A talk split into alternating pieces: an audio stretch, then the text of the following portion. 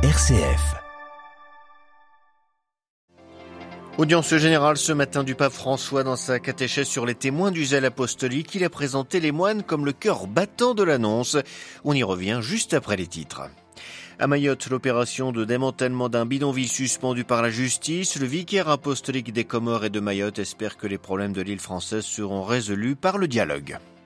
L'Espagne a déjà très chaud, les températures en Andalousie sont déjà dignes du plein été, ce qui inquiète dans un pays déjà menacé par la sécheresse. Reportage au Kurdistan irakien auprès des Kurdes iraniens qui luttent contre la République islamique.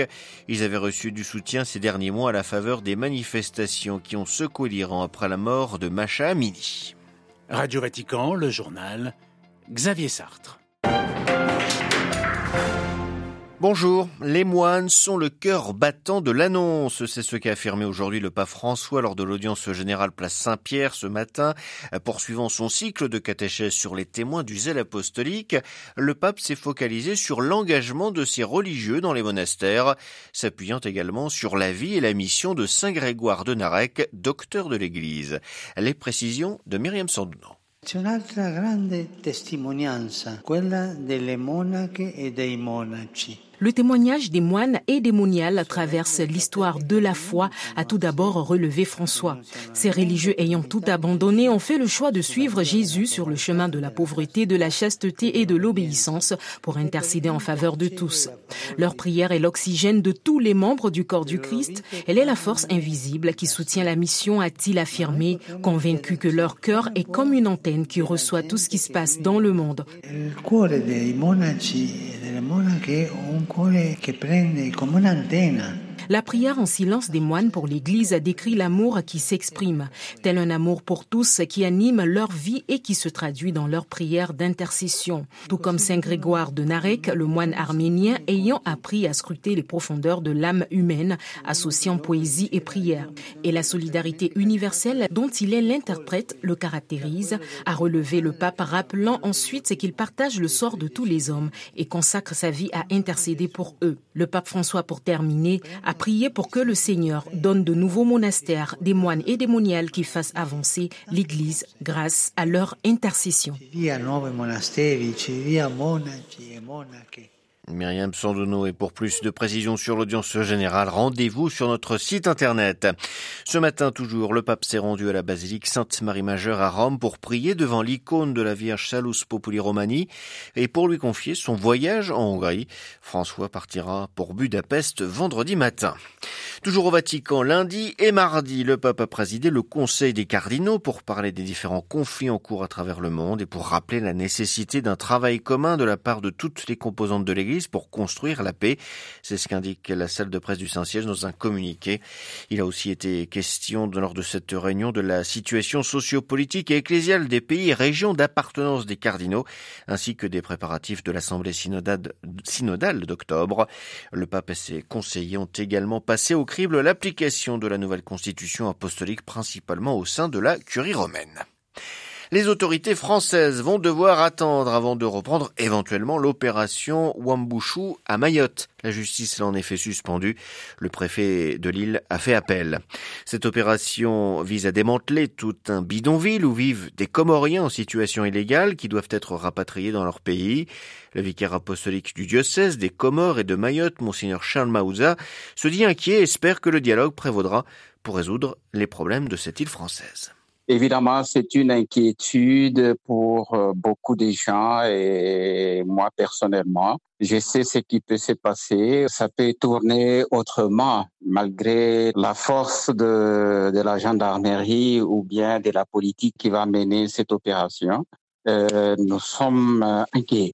Euh, les Comores se refusent toujours à recevoir ces réfugiés. Est-ce que aux Comores, on peut changer d'avis ou pas? Je ne vois pas comment les Comores peuvent changer d'avis parce que des principes pour les Comoriens, Mayotte appartient à l'ensemble des autres îles des, des Comores. Donc, il ne voit pas comment on peut chasser quelqu'un sur son propre sol. Euh, il y a quand même des évacuations ou des expulsions régulièrement et on voit des familles revenir.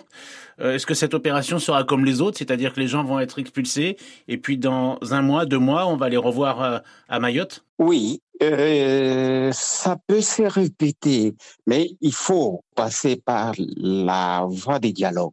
Je crois que les deux doivent se mettre ensemble et essayer de dialoguer pour trouver une très bonne fin de cette situation. Des propos recueillis par Jean-Charles Puzolu. Toujours concernant l'immigration en France, plusieurs associations de défense des migrants dénoncent une recrudescence des enfermements pour des motifs dérisoires ou abusifs à la suite des directives du ministère de l'Intérieur d'août et novembre 2022. La menace à l'ordre public brandie par les autorités est trop floue, selon la CIMAD ou France Terre d'Asile. Relative accalmie au Soudan à la faveur d'un cessez-le-feu de 72 heures en vigueur depuis hier. Des raids et des combats ont tout de même eu lieu ces dernières heures à Khartoum, la capitale.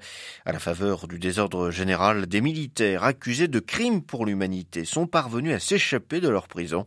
L'ancien dictateur Omar el-Béchir est lui toujours à l'hôpital, sous bonne garde, a assuré l'armée. Un opposant russe devant les juges depuis ce matin, Evgeny Roizman, ancien maire d'Ekaterinbourg dans l'Oural, est accusé d'avoir discrédité l'armée russe en critiquant l'offensive en Ukraine depuis le début du conflit en février 2022. À l'ouverture de son procès ce matin, il a plaidé non coupable. Il encourt une peine de 5 ans prison. L'Europe est au cœur du printemps, mais en Espagne, c'est déjà l'été. Le pays fait face cette semaine à une vague de chaleur particulièrement précoce. En Andalousie, le thermomètre dépasse même les 35 degrés. Cette canicule est inquiétante et n'augure rien de bon pour l'été. Les explications de Louis Marsens. 35 degrés à Séville, c'est une température auquel les Andalous sont habitués en plein été, mais sûrement pas en avril. La vague de chaleur qui frappe le sud de l'Espagne n'a rien d'insurmontable dans un pays habitué aux températures extrêmes, mais elle est préoccupante par sa précocité. Jamais une fin avril, il avait fallu modifier les horaires de l'école, retarder les sorties dans la rue le soir, voire adapter les horaires de travail pour faire face à la chaleur. La précocité de cette vague fait craindre le pire pour cet été.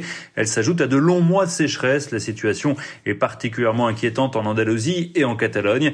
À Barcelone, il n'y a eu aucune pluie conséquente depuis deux ans. Les réserves d'eau sont à 25% de leur capacité d'habitude à cette saison. C'est autour de 60 à 70%. De nombreuses restrictions ont été prises. Pour les agriculteurs, c'est un véritable désastre. Une grande partie de la récolte sera perdue. Le gouvernement espagnol réclame à Bruxelles des aides exceptionnelles pour faire face à cette sécheresse historique. Mais dans l'ensemble, c'est une sensation d'impuissance qui domine en Espagne face au réchauffement climatique. Barcelone, Luis Marsens pour Radio Vatican. C'est un long processus que la Commission européenne enclenche aujourd'hui, celui de la modernisation des règles budgétaires de l'Union européenne. Elles sont jugées unanimement obsolètes. L'enjeu est de satisfaire la demande de flexibilité des pays du Sud et l'exigence d'un carcan commun porté par l'Allemagne. En Iran, sept mois après la mort de Masha Amini, les cortèges appelant à la chute de la République islamique habillent de moins en moins les rues. Reportage aujourd'hui auprès de la résistance kurde iranienne retranchée en Irak. Des centaines de manifestants étaient venus prendre les armes à leur côté au plus fort de la mobilisation. Théo Ronodon s'est rendu dans un camp du Parti démocratique du Kurdistan d'Iran, le PDKI. Dans cette base arrière, une combattante peshmerga se repose sous un arbre chargé d'oiseaux. À l'horizon se dessinent des montagnes. Derrière, c'est le Kurdistan d'Iran. La vie quotidienne des gens là-bas n'a pas changé. En réalité, seulement la fin de ce régime peut réellement nous redonner nos droits et la liberté. Le fait que la mobilisation s'essouffle, est-ce que pour vous c'est une défaite? Ce n'est pas une défaite pour nous, parce que si la situation s'est calmée un peu, c'est parce que le gouvernement iranien a utilisé les moyens les plus agressifs contre les manifestants. Les militants font juste une pause, mais ça peut reprendre à tout moment. Dans son bureau, l'un des hauts gradés de la résistance kurde iranienne note quand même du changement au Kurdistan iranien. Le gouvernement central iranien ne peut plus contrôler cette région comme avant. Ils marchent continuellement sur des œufs. Ils font vraiment attention à ce qu'ils font, à ce qu'ils disent, à ce qu'ils décident sur le Kurdistan. Le représentant du guide suprême dans la province a dit il y a quelques jours qu'ils ne pouvaient plus appliquer le port obligatoire du voile. Ils n'ont plus de pouvoir total dans la région. Reste que les gardiens de la révolution d'Iran renforcent leur présence à la frontière avec le Kurdistan d'Irak, ce qui empêche de nombreux Kurdes de rejoindre ces groupes armés retranchés. Théo Renaudon, Erbil pour Radio Vatican.